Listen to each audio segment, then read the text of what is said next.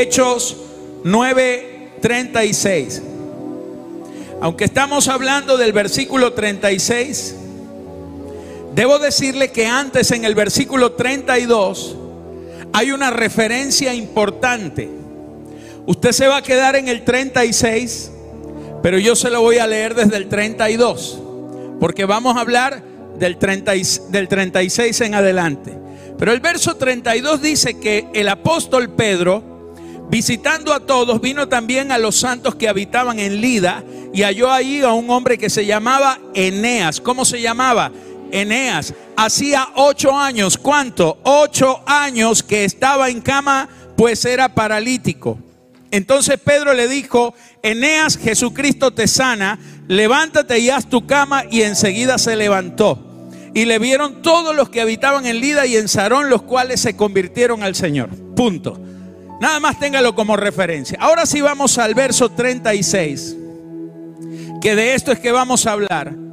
Dice, había entonces en Jope una discípula llamada Tabita, que traducido quiere decir Dorcas esta abundaba en buenas obras y en limosnas que hacía. Y aconteció que en aquellos días enfermó y murió. Después de lavada, la pusieron en una sala. Y como Lida estaba cerca de Jope, los discípulos, oyendo que Pedro estaba allí, le enviaron dos hombres a rogarle, no tardes en venir a nosotros. Levantándose entonces Pedro fue con ellos. Y cuando llegó, le llevaron a la sala donde le rodearon todas las viudas, llorando y mostrando las túnicas y los vestidos que Dorcas hacía cuando estaba con ellas. Entonces Sacando a todos, Pedro se puso de rodillas y oró, y volviéndose al cuerpo dijo, Tabita, levántate. Y ella abrió los ojos y al ver a Pedro se incorporó. Y él, dándole la mano, la levantó. Entonces, llamando a los santos y a las viudas, la presentó viva. ¿Cuántos le dan un aplauso a la palabra del Señor? Aleluya.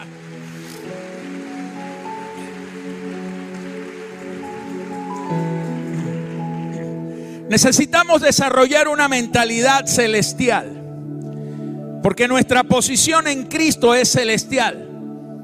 Lo que acabamos de decir es que habitamos, estamos sentados juntamente con Él en los lugares celestiales. Él nos llamó en lugares celestiales. En los lugares celestiales dice la escritura que Él nos bendijo con toda clase de bendición espiritual. Eso está en el libro de Efesios.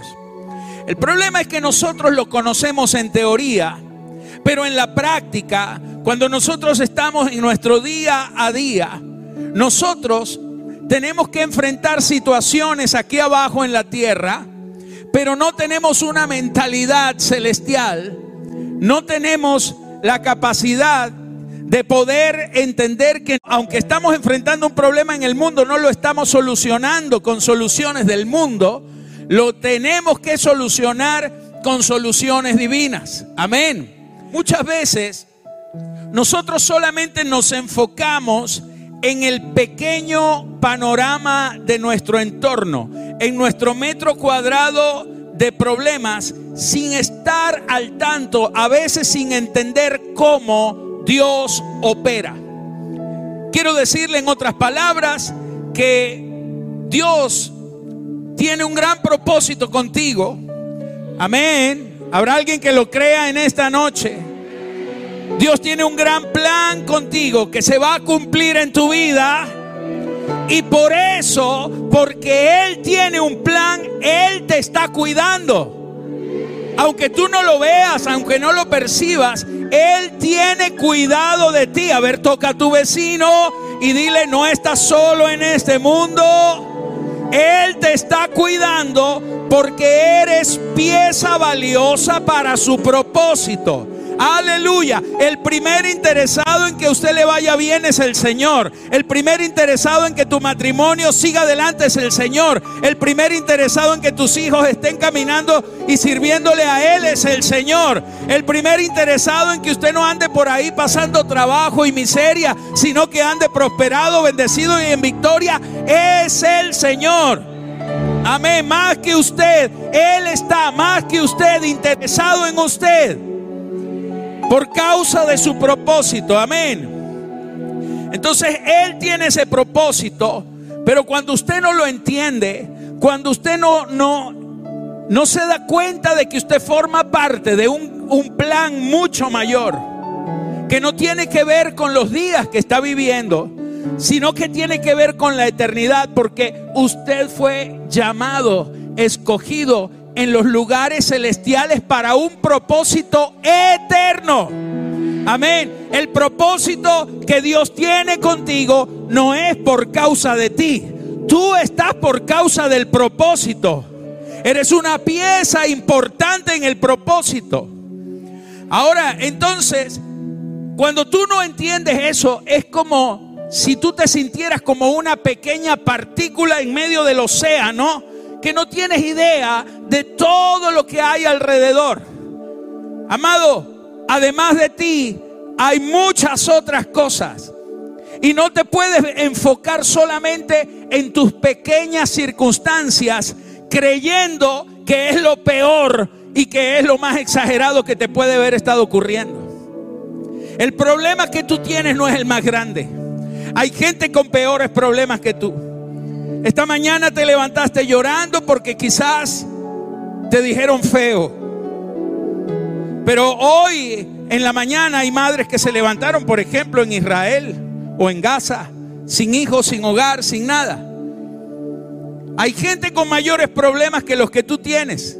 Y no vale la pena desgastarse creyendo que los problemas tuyos son tan importantes que Dios ni siquiera te presta atención. Ahora bien, yo creo que esto se parece a las películas de ficción. ¿Usted ha visto las películas esas donde se habla de universos paralelos? Bueno, Dios tiene como una especie de universos paralelos. Dios tiene un solo propósito, pero tú tienes una vida distinta a la que eh, la persona que está a tu lado y distinta a la del otro, pero las todas las vidas forman parte de un solo plan.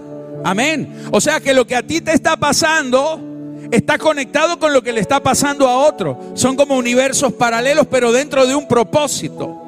Entonces, Pedro sale de Jerusalén. Pedro nunca había salido de Jerusalén porque era muy religioso. Y él no creía que el Evangelio se le debía predicar a todo el mundo, sino solo a los judíos. Y él nunca había salido. Dios los obliga a salir mediante una persecución. Y Pedro por primera vez sale, pero no se va tan lejos, se va a Judea a las regiones cercanas. Llega a una ciudad llamada Lida y allí se encuentra con un hombre llamado Eneas que estaba paralítico desde hacía ocho años. Entonces Dios usa a Pedro y Pedro lo sana. Y Pedro está contento porque él se da cuenta de que el Evangelio le está funcionando no solo dentro de su pequeño círculo, sino que Dios es más grande que su pequeña mentalidad. Y decide quedarse allí. Él dijo, wow, acabo de hacer un milagro poderoso, me merezco unas vacaciones en Lida. Y como estaba tan cansado de un milagro, se queda descansando unos días en Lida, en la casa de Eneas.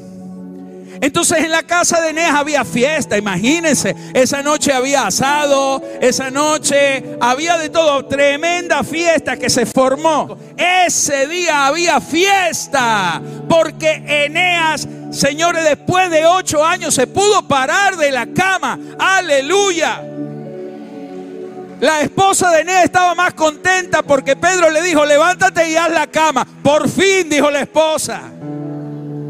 Entonces escuche, Mientras en la casa de Eneas había fiesta, mientras Pedro estaba regocijado en el universo paralelo de un pueblito cercano que era en Jope, mis amados, estaba una mujer enferma, muriendo y muere ese mismo día. Mientras que uno es levantado, el otro se enferma y muere. Mientras que a uno le va bien, al otro le va mal. Pero lo que nadie se podía imaginar, nadie se iba a imaginar que esas dos historias estaban ligadas a un mismo plan, a un mismo propósito de parte de Dios. Lo que te puede estar pasando a ti en esta noche tiene una razón y más que una razón tiene una respuesta de parte de Dios.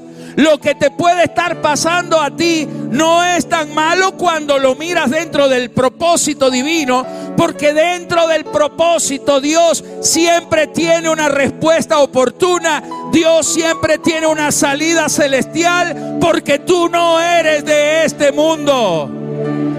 Vamos, dígame a eso, aleluya. Ahora escúchame, David no conoce a Pedro. Mucho menos sabe que Pedro está a 14 kilómetros de allí. Pedro tampoco conoce a Tabita.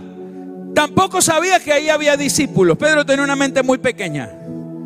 Pedro estaba en su pequeño mundo y Tabita también en su pequeño mundo. Sin que estos dos mundos aparentemente tuvieran alguna relación, pero en el cielo todo está conectado. Todos los celestiales estamos conectados por un mismo propósito, en un mismo diseño, en un mismo plan. Nos salvó la misma sangre del mismo Señor y estamos llenos del mismo Espíritu Santo. Aleluya, vamos, denle un aplauso al Rey. Entonces Pedro, sin saber lo que está pasando a 14 kilómetros, empieza la fiesta. Él está allí alegre. Por fin he visto un milagro fuera de Jerusalén. Aleluya, gloria a Dios. Pero al mismo tiempo, en la casa de Tabita empieza un funeral. Ya no hay tanta alegría y tristeza y dolor.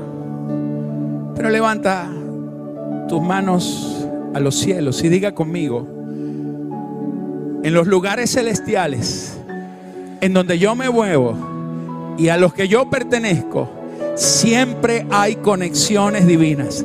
Conexiones divinas en los lugares celestiales. Aleluya. Amén, amén, amén, amén. Vamos, grite fuerte. Hay conexiones del cielo. Amén. Dios siempre te va a conectar con alguien que tú no conoces, que está fuera de tu esfera de relaciones. Entonces, mientras que a uno aparentemente le va bien, al otro aparentemente le va mal. Y lo que no entendemos es que las dos cosas se conectan aunque ninguno de los dos lo perciba. Pero Dios te lo va a hacer entender. Entonces, tú no tienes ni, ni la más mínima idea de cómo tu problema ya Dios lo tiene conectado con una respuesta.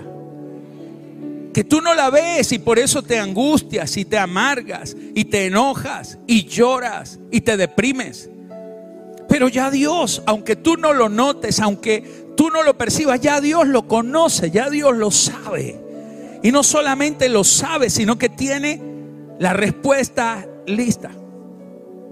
Piensa en esto. Eneas tenía ocho años en cama. Ocho años paralítico. En ocho años nunca se levantó. Pedro pudo haber ido en cualquier día de esos ocho años anteriores y haberlo sanado. Pero ¿por qué Pedro nunca antes había ido a Lida?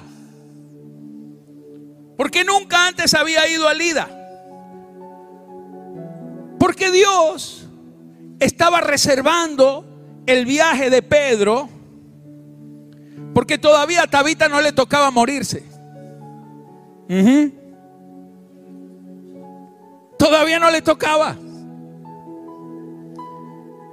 Entonces Dios reservó para que justamente en los días en que Tabita iba a morir, el mismo Pedro sanara a Eneas, se quedara celebrando la fiesta para que lo pudieran encontrar e ir a sanar, a levantar, a resucitar a Tabita. ¿Me estás entendiendo? ¿qué hubiera sido de Tabita si Eneas no se hubiera aguantado ocho años en esa cama? Ahora, usted dice, tengo tres días con este gran problema. ¿Qué son tres días comparado con ocho años? Lo que tú no entiendes es que tu gran problema, también en medio de tu gran problema que todavía no ha sido solucionado, quizás Dios no lo ha solucionado todavía, porque cuando soluciona el tuyo estará solucionando otro también y habrá doble fiesta. ¿Cuántos dicen aleluya? Wow. No te puedes angustiar porque no veas la respuesta de Dios. No es que Dios no tiene cuidado de ti. Él tiene cuidado, pero Él tiene tiempos precisos. En el propósito de Dios, Dios suelta las soluciones antes de que el problema llegue. Antes de que el problema de Tabita llegara, ya Dios lo tenía solucionado. Dios dijo, de aquí a ocho años, cuando ella se muera, voy a dejar, no importa, a Eneas ocho años allí. Total, no va a estar pasando mucho trabajo, va a estar en una cama. Pero aunque él se sienta mal, aunque él se sienta amargado, yo seguiré tratando con él, con su corazón. Seguiré siendo su Señor, seguiré siendo su Dios. Aprovecho para arreglar cositas en su matrimonio, con sus hijos, poner a los hijos a trabajar que andan medio flojos. A la señora voy a tener que tratarle el carácter también. Y entonces Dios aprovechó un montón de cosas mientras llegaba la respuesta. Porque Dios obra en los lugares vacíos de tu vida. Toca a tu vecino y dile, Dios obra en los lugares vacíos. ¿Qué son los lugares vacíos? ¿Qué son los espacios vacíos? Diga conmigo, espacios vacíos. ¿Qué son esos espacios vacíos? Son los momentos en los que usted no tiene ningún plan, ninguna respuesta. Son los momentos de tu vida en los que tú no tienes nada, absolutamente nada preparado. Y que en esos momentos Dios los aprovecha. Cuando tú no tienes plan, para Él imponer los suyos. Se lo voy a explicar así claramente. Cuando tú no sabes qué hacer, ya Dios sabe todo lo que Él va a hacer. Cuando tú no esperas que ocurra nada, ya Dios sabe que Él tiene un encuentro preparado contigo para que ocurra algo extraordinario. Porque son conexiones divinas en, lugares celestiales. Amén. Entonces Dios se mueve en tus espacios vacíos. Una vez más, dale un abrazo a tu vecino y dile, tranquilo, no te preocupes. Si no sabes qué hacer, Estás en el mejor momento porque Dios opera en tus espacios vacíos. Porque el Señor te está esperando para obrar en tus espacios vacíos. Levanta tu mano por un instante a los cielos. Aleluya. Porque si tú hoy estás atravesando tu espacio vacío, prepárate para un encuentro sobrenatural prepárate para una conexión en los lugares celestiales porque Dios opera en tus espacios vacíos. Dale un aplauso a Él, aleluya. ¡Uh!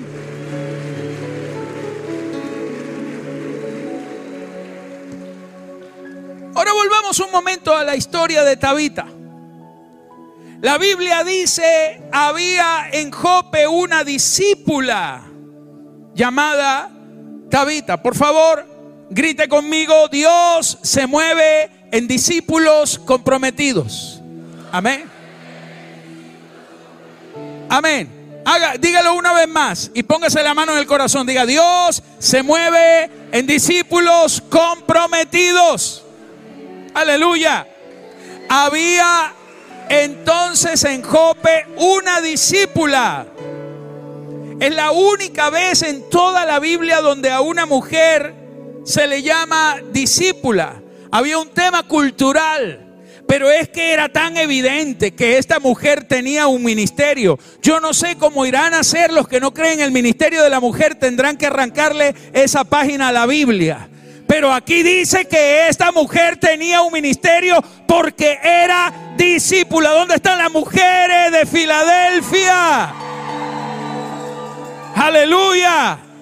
Mire, no te dejes menospreciar por gente religiosa que no sabe que ya Dios te llamó, en los lugares celestiales antes de que ellos te digan que no tienes ministerio. Antes de que nacieras Dios te asignó un llamado. Tabita era una mujer con ministerio. Amén. Ahora, era una mujer que tenía un elevado nivel de compromiso.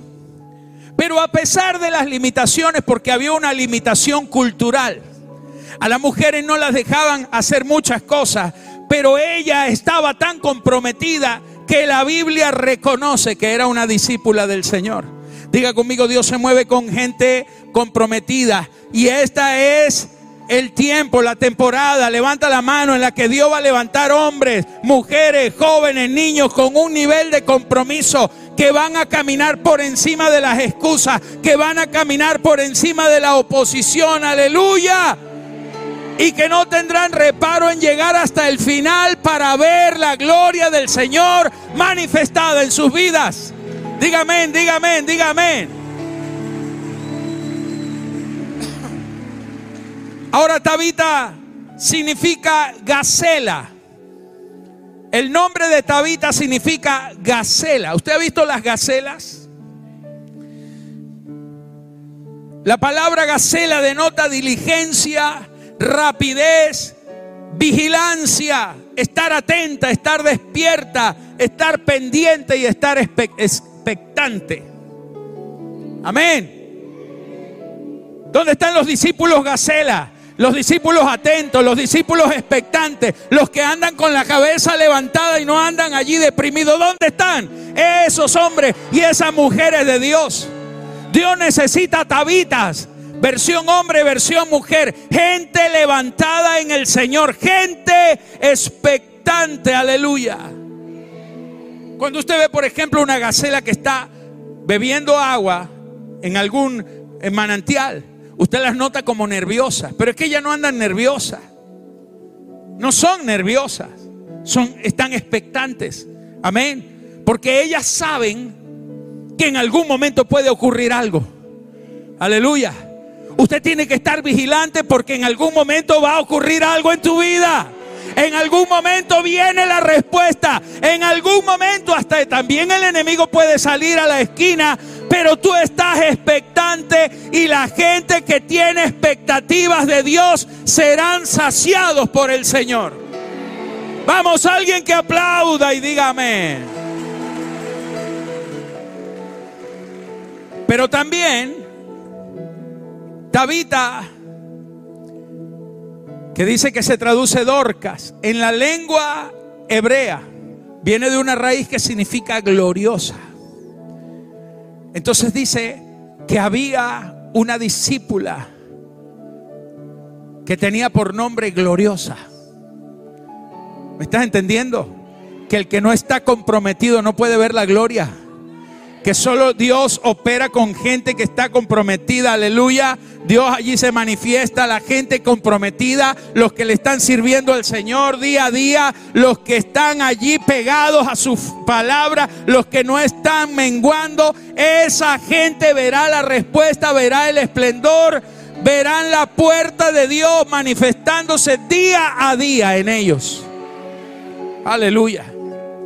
Ahora yo quiero hablarles de lo que sucedió en Tabita, porque Aquí yo veo que hay dos indicadores, dos indicadores divinos que hablan del compromiso. Esta abundaba en buenas obras y abundaba en las limosnas que hacía. Quiero hablarles de esas dos cosas, porque estos son dos indicadores, son dos evidenciadores de tu nivel de compromiso con el Señor. Lo primero que dice, el primer indicador, es que abundaba en buenas obras. Ahora, usted puede tener la idea ilusoria de que usted está comprometido con el Señor. Y a veces ese compromiso no es más que una idea ilusoria. Porque lo único que realmente va a evidenciar que usted está comprometido son estos dos indicadores. Si usted puede creer que está comprometido, pero si estos dos indicadores no están presentes en tu vida, sencillamente no tienes compromiso con Dios. El primero de ellos, amada iglesia, es que ella abundaba en buenas obras. Ahora yo quiero aquí explicarle algo. No importa si usted está presente en las reuniones, no importa si usted asiste a todos los cultos, no importa si usted es de los fieles que se congrega en cada momento que hay una actividad, eso no es compromiso. Eso no es compromiso. Hay gente que se congrega pero no está comprometida, solo se reúnen. Usted va todos los días al trabajo. Usted cumple un horario y es fiel. Hasta queda de trabajador del mes. Pero eso no quiere decir que usted esté comprometido con el jefe o con la, la empresa como tal. Quizá usted está siendo fiel porque necesita el dinero, porque necesita el trabajo. Entonces, el verdadero indicador de compromiso, el primero, es abundar en buenas obras. ¿Qué significa abundar en buenas obras? Le explico. Pedro estaba en Lida y lo mandan a buscar para que vaya a Jope porque Tabita acaba de morir. La pregunta es, ¿para qué buscaron a Pedro si ya estaba muerta? ¿Por qué cree usted que buscaron a Pedro? es que ellos sabían que Pedro era uno de los discípulos que había estado con el Señor, que era uno de los doce. Amén. Ellos sabían, por ejemplo, que Pedro estaba presente cuando resucitó a la niña, a la hija de Jairo, que tenía 12 años de edad, ¿se acuerda? Que el Señor le dijo, Talita Kumi, y la niña se levantó. Ellos también sabían que Pedro estuvo presente cuando resucitó el hijo de la viuda de Naín, un joven que había muerto. Y el Señor lo resucitó y Pedro estaba presente. Ellos también sabían que Pedro había estado presente cuando el Señor resucitó a Lázaro. Ellos sabían que Pedro había sido entrenado. Diga conmigo, Pedro había sido entrenado pero no había sido estrenado. Ajá. Diga conmigo, entrenado, pero no estrenado. Ellos dijeron, vamos a buscarlo para que se estrene, porque ya fue entrenado. Aleluya, dale un aplauso al rey. Aplaude fuerte, aplaude bien fuerte. Porque te vengo a decir en el nombre del Señor que durante todos estos años Dios te ha estado entrenando en medio del fuego de prueba, en medio de situaciones. Has sido entrenado y vas a ser estrenado. Dios te va a usar. Dios te va a usar. Dios te va a usar. Aleluya. Vas a ganar gente. Vas a ministrar con poder. Dios va a usar tus manos. Vas a edificar el cuerpo de Cristo. Wow, aleluya. Mira mi amado. Hay un estreno que viene en tu vida. Dios va a empezar a usar tu vida. Dios te va a empezar a usar en cosas para las cuales ya estás listo, solo que no estás enterado. Y yo vine a notificarte oficialmente que el día de tu prueba se acaba para darle paso al día de tu manifestación. Alguien grite amén. Aleluya. Vamos fuerte, fuerte. Amén. Dale 30 segundos de aplauso al rey.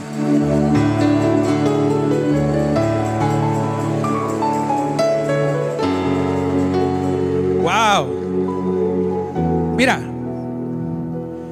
Pedro ya estaba ducho sanando paralíticos. Sí, él, él, había sido entrenado, pero ya Pedro había sido estrenado. Dios no lo estrenó con Eneas. Con Eneas era papaya. Dios lo estrenó fue con, en la puerta de la hermosa, cuando venía con Juan, ¿se acuerda? Que el mendigo le dijo, dame plata. Y entonces él le dijo, no tengo oro ni plata. Y se quedó así. Y Juan le da con el codo. Pero lo que tengo te doy. Bueno, ahí lo estrenaron. Él no sabía mucho cómo era el asunto. Lo que tengo te doy. Sigue, sigue, Pedro, sigue. En el nombre de Jesús, levántate. Y, se levantó el hombre. Ah, pero cuando llegó a Kenea, ya. ¿Me entiende? Ah, no, es fácil. Levántate y haz la cama. Ya rápido. Estaba entrenado y estrenado. Pero, aunque él estaba ducho sanando paralíticos, los discípulos de Jope dijeron, busquemos a Pedro, vamos a estrenarlo, resucitando a Tabita. Dios te va a meter en asuntos donde nunca antes has estado. Dios te va a usar para cosas en las que nunca antes te habías imaginado que Dios te va a usar. Pero tranquilo, que tú no eres el que vas a hacer la obra. Él la hará y Él se glorificará. Amén.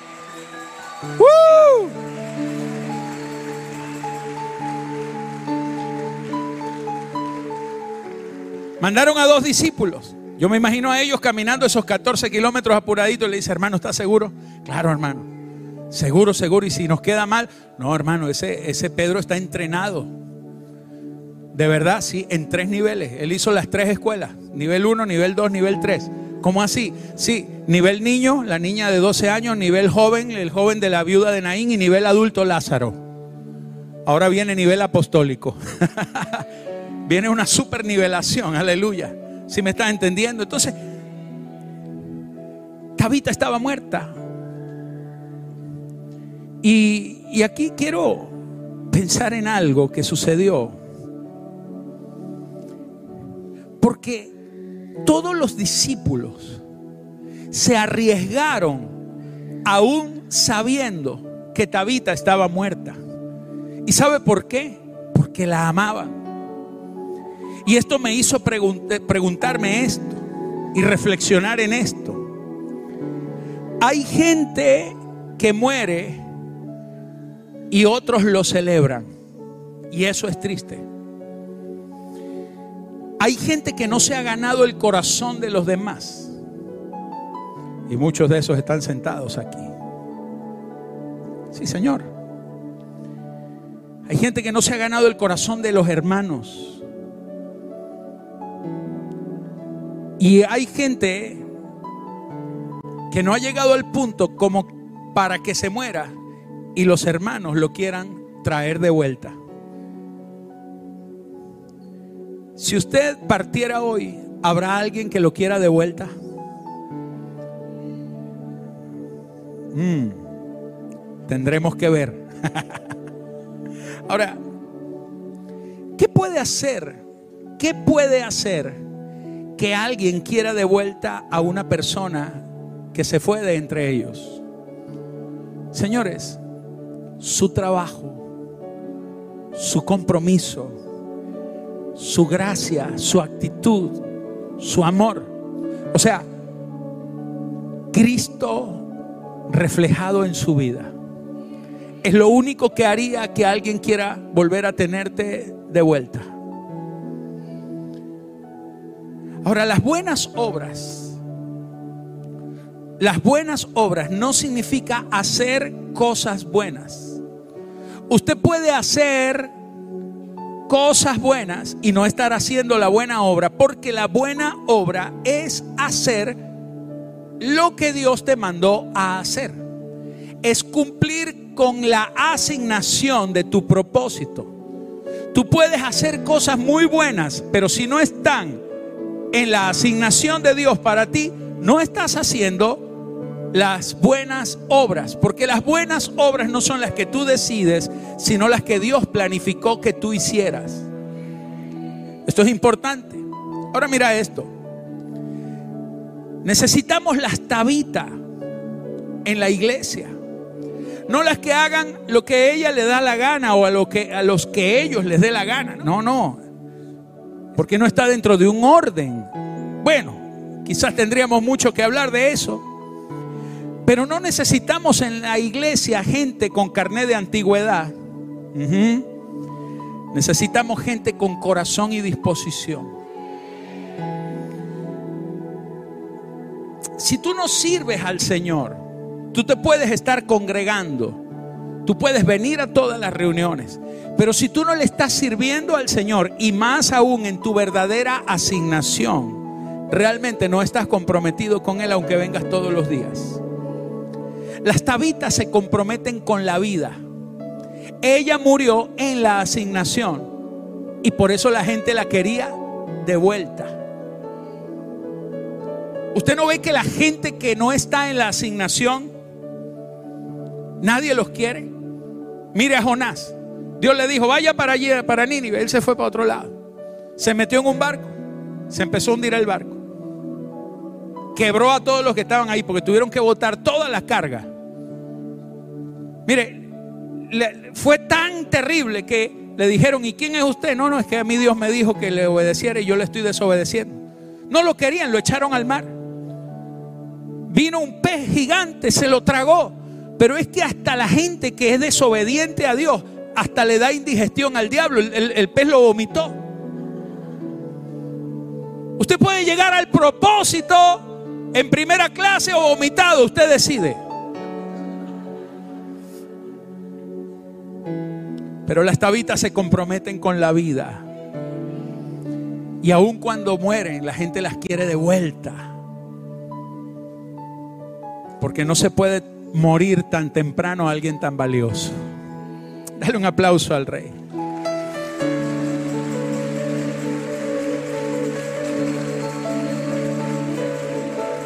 Aleluya.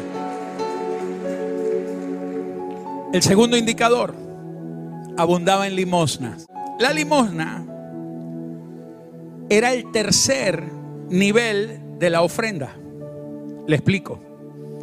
Lo primero y lo más importante para un judío como Tabita era el diezmo. Eso era lo primero, lo fundamental. Luego estaba la ofrenda para el ministerio. En este caso, los judíos eh, eh, sembraban en el templo, los judíos, pero ella sembraba en el ministerio. Amén. Y después, el tercer nivel eran las limosnas, que era lo que se daba a la gente necesitada. En la mente de un judío fiel, como Tabita, una discípula fiel, en su mente ella jamás daría una limosna si antes no hubiera sembrado en el ministerio. Y jamás hubiera sembrado en el ministerio si primero no hubiera dado los diezmos. ¿Me está entendiendo? Estaba comprometida. Por eso podía abundar en limosnas. Ahora, mi amado, les cuento algo así rapidito. Hace unos días me llama un muchacho que se congregaba en nuestra iglesia, pero se fue a vivir a Estados Unidos. Y entonces me dice, apóstol, ¿usted sabía que me estafaron? Y yo le digo, ¿sí en Estados Unidos? Sí, sí, me estafaron, apóstol. Resulta que estoy trabajando en una empresa y metí a un muchacho a trabajar conmigo, le entregué unos clientes, engañó a los clientes, le sacó dinero, no hizo nada, se robó el dinero prácticamente y quedé yo con toda esa responsabilidad. Y le dije, mira, y, y no le hiciste nada, no lo demandaste. No, no, es que me daba cosita con él. Bueno, ¿y cuánto perdiste? Apóstol, él se robó como 15 mil dólares. Y yo tuve que pagarlo todo. Entonces yo le dije, ¿tú recuerdas el día que te ibas a Estados Unidos, que yo te dije, te senté y te hablé con toda claridad. Y te dije antes de que te fuera que nunca dejaras de diezmar y nunca dejaras de ofrendar. Sí, mi apóstol. Yo me acuerdo. O sea, no hiciste caso, no escuchaste y entonces el diablo te pasó una factura de 15 mil dólares. ¿Mm? Qué tremendo, ¿no? Y le dije, ¿será que con esto puedes aprender la lección? Bueno, apóstol, lo que pasa es que yo no doy diezmo ni ofrendas porque realmente yo no entiendo mucho de eso. O sea, le dije, lo que me está queriendo decir es que aprendiste de una vez, sin lecciones, a darle al diablo, pero no fuiste capaz de aprender a darle a Dios. Le dije, mira, mi amado, para darle a Dios, lo único que hay que estar comprometido con Él. Y para darle al diablo también, comprometido con el diablo. Porque con quien tú estás comprometiendo a ese honras. Con quien estás comprometido a ese honras. Wow. Amado, para darle a Dios usted no tiene que hacer un curso. Usted lo que tiene es que amar a Dios. Porque el que no ama no honra. Usted no necesita hacer un curso de teología para ser tacaño. Hay gente que se hace estudios bíblicos para no diezmar. No estudie tanto. No dé y punto. Sea miserable gratis. Sin perder tanto tiempo. Porque no hay que estudiar teología ni para dar ni para no dar. Lo único que tienes que hacer es amar a Dios o aborrecer a Dios. O amas al dinero o amas al Señor. Porque al que ama le sirves. Aleluya.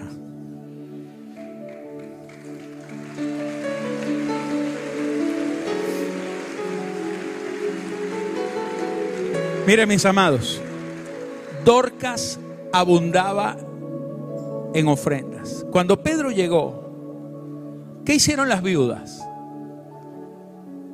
Las viudas salieron corriendo donde estaba Pedro. Pero las viudas no le decían, resucítala, resucítala. ¿Sabe lo que hacían las viudas? Estas mujeres que no tenían marido, que no tenían nada, lloraban y en el verso 39 dice, levantándose, entonces Pedro fue con ellos y cuando llegó, la llevaron a la sala donde les rodearon todas las viudas llorando y mostrando las túnicas y los vestidos que Dorcas hacía cuando estaba con ellas. O sea, ellas le estaban mostrando, mi amado, lo que Dorcas hacía. Dios por las ofrendas de Dorcas había conectado, aunque Dorcas estaba muerta, la había conectado con alguien que le podía devolver la vida en el nombre del Señor. Aleluya.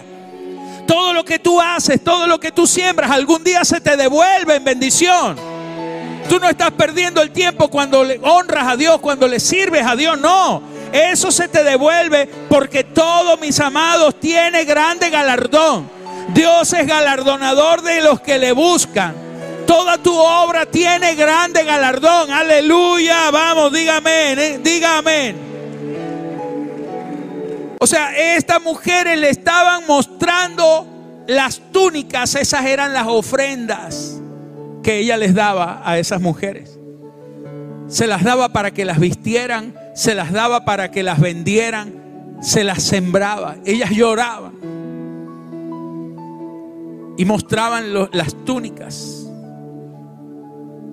Y yo le hago a usted hoy en esta noche una pregunta. ¿Habrá alguna túnica suya que la gente pueda mostrar cuando ya usted no esté? ¿Qué túnica has dejado en el cuerpo de Cristo? ¿Qué túnica has dejado en la iglesia? Para que la gente la muestre. Las túnicas son tus frutos. Las túnicas son tus semillas. Las túnicas son tu trabajo, tu fe, tu esfuerzo. Son tus compromisos, tus ofrendas. Es tu compromiso evidenciado. Las túnicas es algo que la gente puede mostrar porque llevan tu marca. Nadie puede plagiar tus túnicas. Tremendo. Todo lo que tú haces en el reino, nadie se podrá llevar el crédito porque lleva tu marca. Es la, la túnica de Tabita. Si tú te ganaste a alguien para el reino, esa persona va a decir, a mí me predicó fulano de tal. No importa dónde estés. Pero es una túnica que dejaste en el cuerpo. Amén. Yo fui salvo porque fulano me predicó. Fulano me presentó a Cristo. Siempre habrá alguien que lo reconozca. A usted nunca se le va a olvidar. A la gente nunca se le va a olvidar la túnica con la que fue marcado. ¿Y cuáles son las túnicas tuyas que han marcado el cuerpo de Cristo, la iglesia. Mm, tremendo. Quiero terminar porque Pedro, cuando le mostraron las túnicas, Pedro no se pudo negar. Pero entonces Pedro en el verso 40 dice, entonces Pedro sacando a todos, levanta tu mano, porque cada vez que Dios te va a introducir en una nueva temporada, Dios te va a retirar gente de tu lado. Dios te va a quitar gente, Dios te va quizás hasta incluso te va a dejar solo. Pero Dios te va a quitar gente que no te puede dimensionar. Mm. En las nuevas temporadas a veces Dios te tendrá que dejar solo. Y no te preocupes si te quedas solo por un momento, porque mientras el Señor está sacando gente, traerá a alguien que sí te va a dimensionar. Amén. Solamente gente calificada puede estar lista para no abortar los propósitos divinos. Usted, usted está rodeado de gente muy buena, pero que no te pueden dimensionar. No sé si me está captando la idea.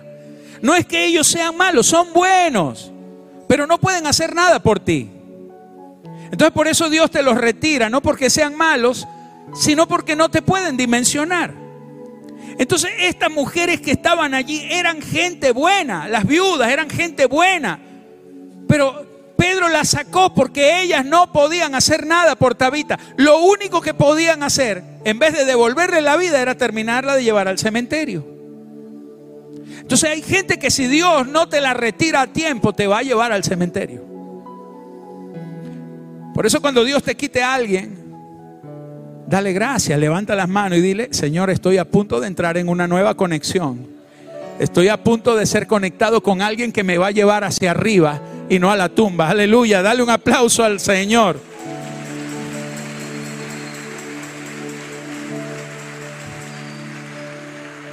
Y cuando el Señor a través de Pedro sacó a esta gente, entonces Dios sí pudo hacer lo que iba a hacer. Siete cosas que Cristo hace en tu vida. Voy rapidito, nada más las menciono. Número uno, lo que, lo que hizo Pedro es lo que Cristo hace en tu vida. Lo que Pedro hizo con Tabita. Lo primero que hizo Pedro es lo que lo primero que hace Cristo contigo. Dice, "Entonces sacando a todos Pedro se puso de rodillas y oró y volviéndose al cuerpo dijo, Tabita, levanta tus manos a los cielos porque lo primero que hace Cristo en tu vida es que cuando tú estás muerto te llamó por tu nombre. Aleluya. Tú estabas muerto, pero Él, el dador de la vida, te llamó por Fuiste llamado en los lugares celestiales. El nombre tuyo está en la boca de Dios. Aleluya. Aleluya. Dale ese aplauso al rey. Cuando estaba muerto en pecado, Él se te apareció, te sacó de la muerte, te llamó por tu nombre. Número dos. Entonces le dijo, Tabita, levántate y ella abrió los ojos. Lo segundo que hace el Señor es abrir tus ojos espirituales. Efesios 1:18 dice, alumbrando los ojos de vuestro entendimiento para que sepáis cuál es la esperanza que Él os ha llamado y cuál es la riqueza de la gloria de su herencia en los santos. El Señor abrió los ojos de Tabita. El Señor abre tus ojos. Cosas que no habías visto las verás. Cosas que ojo no vio. Cosas que oído no oyó. Son las que Dios tiene preparada para los que le aman. Lo tercero le dijo, Tabita, levántate y ella abrió los ojos y al ver a Pedro se incorporó. Lo que hace Cristo, lo tercero, es que tú a partir de un momento pongas tu mirada solo en Él y te levantes, porque cuando pones la mirada en Él se va la muerte y te levantas a vida. Aleluya, vamos, dele un aplauso al Rey. Vas a ser levantado, vas a ser reconectado, aleluya. Número 4, verso 41 dice, y él dándole la mano. Aleluya. ¿Sabes qué, mi amado? La Biblia dice, humillaos pues bajo la poderosa mano de Dios para que los exalte cuando fuere tiempo. El Señor te va a extender la mano en los momentos de tu dificultad, Él te va a entregar su mano para que te levantes. Cuando tú estás bajo la poderosa mano de Dios, cuando tú te humillas bajo la poderosa mano, esa misma mano te restaura, esa misma mano te levanta cuando es su tiempo, aleluya. Cuando estás aún en la prueba difícil, como Pedro, es la misma mano que sacó a Pedro del agua, la misma mano que abrió el mar rojo, es la misma mano que sacó al profeta de la cueva, es la misma mano que hundió al faraón en medio del mar. Es la misma mano que abrió la roca y que hizo brotar el agua. Es la mano que libró a David de sus enemigos. La mano que derribó el muro de Jericó. Es la mano que el Señor le dio a Tabita y es la mano que te va a dar a ti. Que te va a levantar. Aleluya. Dígame, dígame. Número 5. Y dándole la mano la levantó. Diga, la levantó. A ver, levante su mano a los cielos. Y si quiere se pone de pie de una vez. Porque será sacado de la dimensión del lecho de muerte y serás puesto de pie en una nueva dimensión para servirle al Señor. Aleluya. Número 6. Entonces, llamando a los santos y a las viudas. Aleluya. Viene una reconexión divina. Dios te va a volver acá a conectar con gente. Dios te va a conectar en una nueva dimensión. Esta gente ya no era la misma gente. Ellos eran los mismos, pero ella no. Ella los veía ahora diferente. Ella los veía en el propósito. Ella los veía en el diseño. Viene una reconexión de Dios para tu vida. Aleluya. Y por último dice, y llamando a los santos y a las viudas, la presentó viva. Serás presentado con la vida de Cristo en cualquier escenario. Todo lo que había estado muerto, todo lo que no había funcionado, todo lo que estaba fuera del propósito, será devuelto a la vida. Aleluya. Así como Tabita fue llevada de nuevo a la vida, toda la vida del Señor se manifestará en ti. Alguien tiene que darle un aplauso al rey. Vamos bien fuerte, bien fuerte. Bien fuerte para Jesucristo el Rey.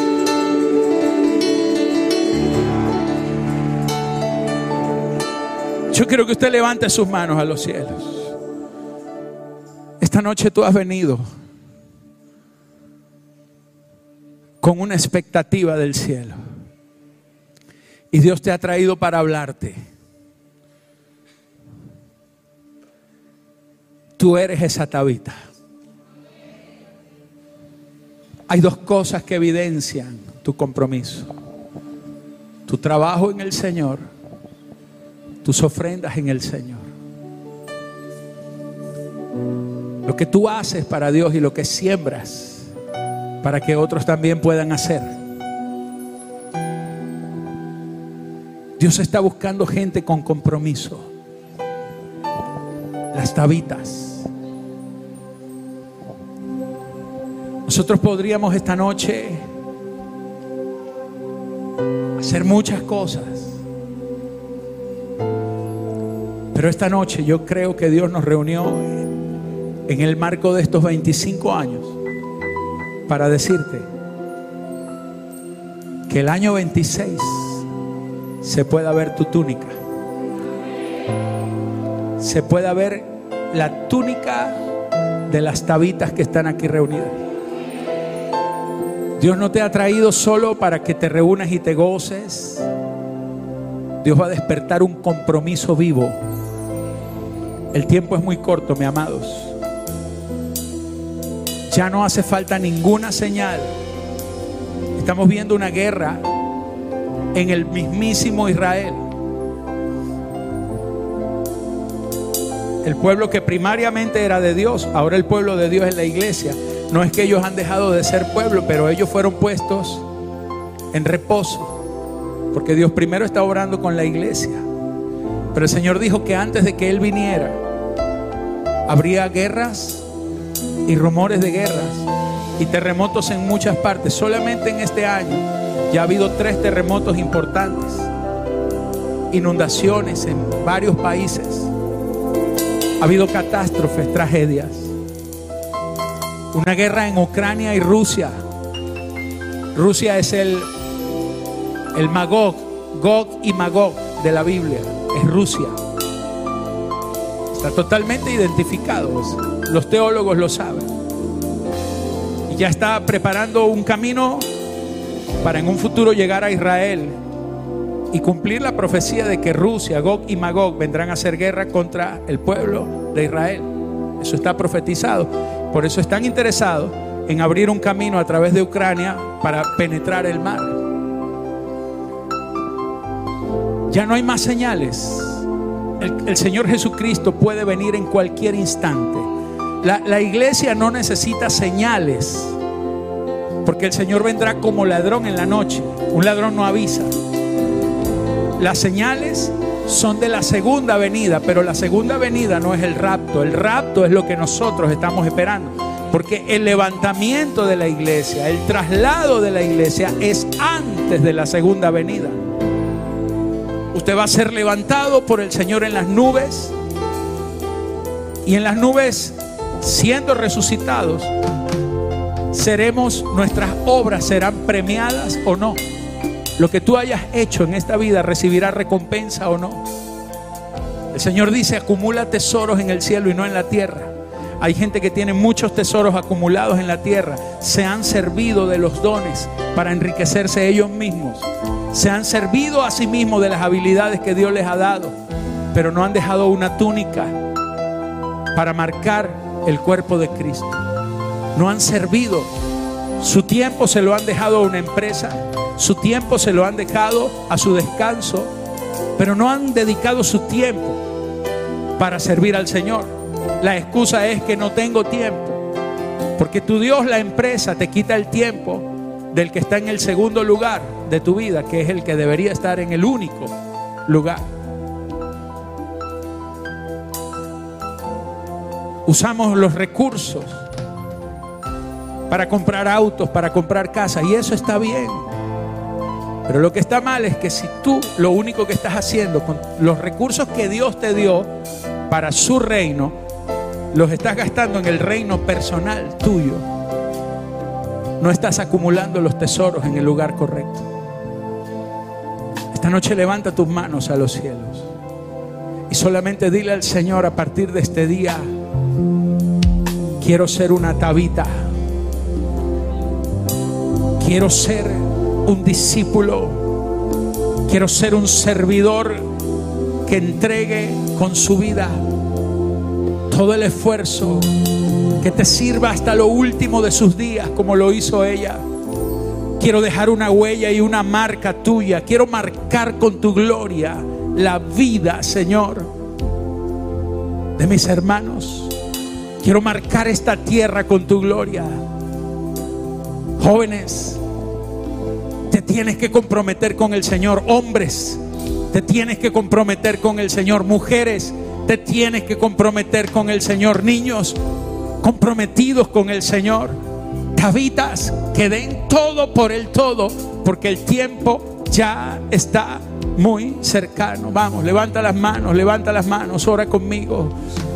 Dile al Señor, te amo. Dile al Señor, gracias por hablarme. Gracias por ministrarme, gracias por enseñarme. Vamos, dígale al Señor, gracias por hablar a mi corazón y a mi espíritu. Dígale, quiero provocar un cambio para ti, Señor.